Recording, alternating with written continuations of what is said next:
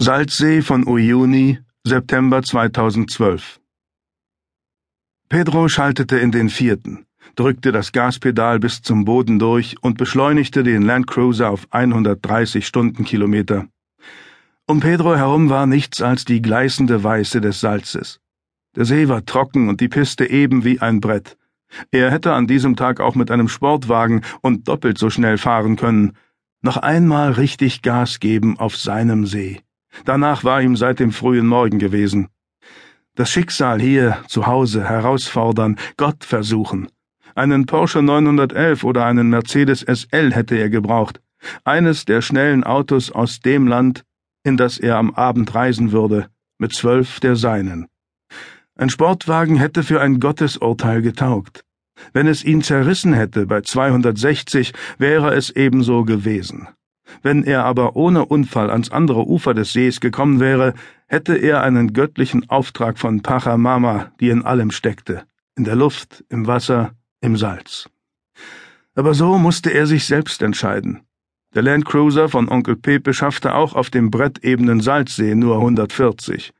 Zu wenig für einen Gottesbeweis, der ihm zeigen würde, dass er im Begriff war, das Richtige, das Rechte, das Gerechte zu tun. Er nahm die Sonnenbrille ab und warf sie auf den Beifahrersitz. Er wollte die Helligkeit, die Weite, seinen See noch einmal mit allen Sinnen erfassen, mit den Augen in sich aufnehmen, aufsaugen. Er wusste nicht, ob er den See und das Salz je wiedersehen würde. Diesmal würden sie nicht lange reden. Zuhören würde sowieso niemand. Diesmal war die Zeit gekommen zu handeln. Greinau, Eibsee, 6. Januar 2013 Winzig klein waren die Sprengsätze. Hamids Tochter Khaleda hatte sie als süß bezeichnet. Wie Twix, hatte sie gesagt. Ein paar hundert Gramm C4 pro Strang. Jeder Strang nicht länger oder schwerer als ein Twix. Auch die Farbe stimmte. Mitteldunkles Braun. Khaleda hatte recht und Hamid mit ihrem Vergleich inspiriert. So hatte er seine kleinen Bomben in die Umhüllungen des Schokoriegels verpackt. Er hatte deutsche Verpackungen am Flughafen aus dem Müll der ankommenden Flugzeuge gesammelt. Hamid war Perfektionist. Ganz gleich, ob es um das Bauen oder um den Schmuggel seiner explosiven Kunstwerke ging. Das C4, das er verwendete, war rein, ohne Metallstaub oder andere Marker. So waren die vier süßen Bomben mit Yemenia Air von Sanaa nach Hamburg im Gepäck einer deutschen Touristin gelangt. Von dort reisten sie mit dem Auto nach Kirchheim-Teck, wo im Frühjahr die Übergabe stattgefunden hatte. Seit dem späten Sommer klebten sie an den Innenseiten der vier Stahlstreben und harrten ihres Einsatzes. Der Tag, an dem die süßen Päckchen ihre todbringende Kraft entfalten durften, war gekommen.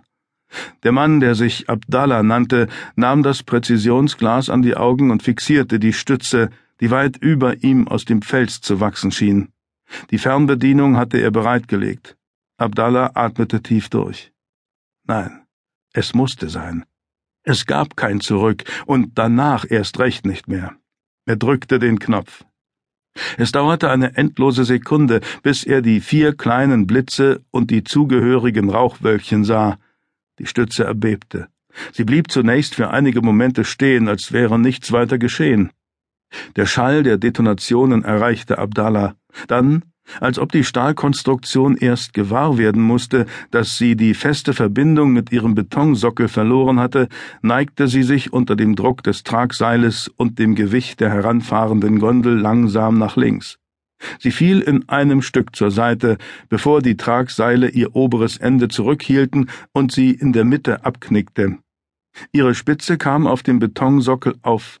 Stütze 2 war exakt in der Mitte zusammengefaltet.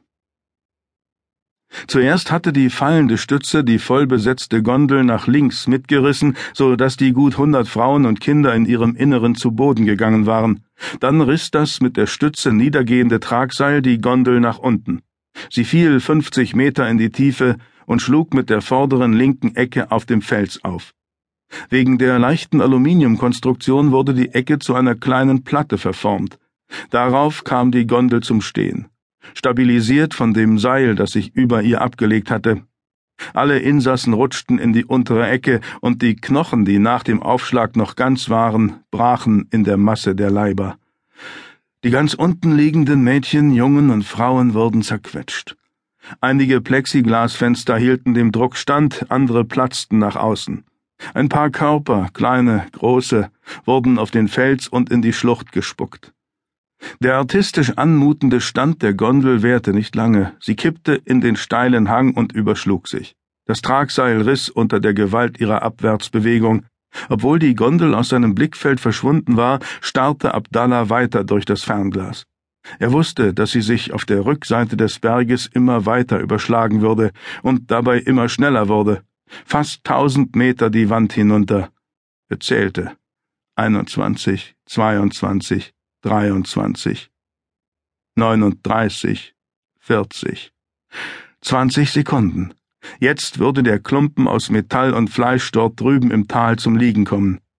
Hamid hatte alle Daten aus dem Internet geholt und alles genau berechnet. Wer den Aufprall oben überlebt hatte, war jetzt tot. Abdallah nahm das Glas von den Augen. Er ging zum Terminal und legte die Finger auf die Tastatur. Anders als er es sich ausgemalt hatte, zitterten sie nicht. Seine Hände waren ganz ruhig. Er schrieb 100 plus 1. Der Anfang.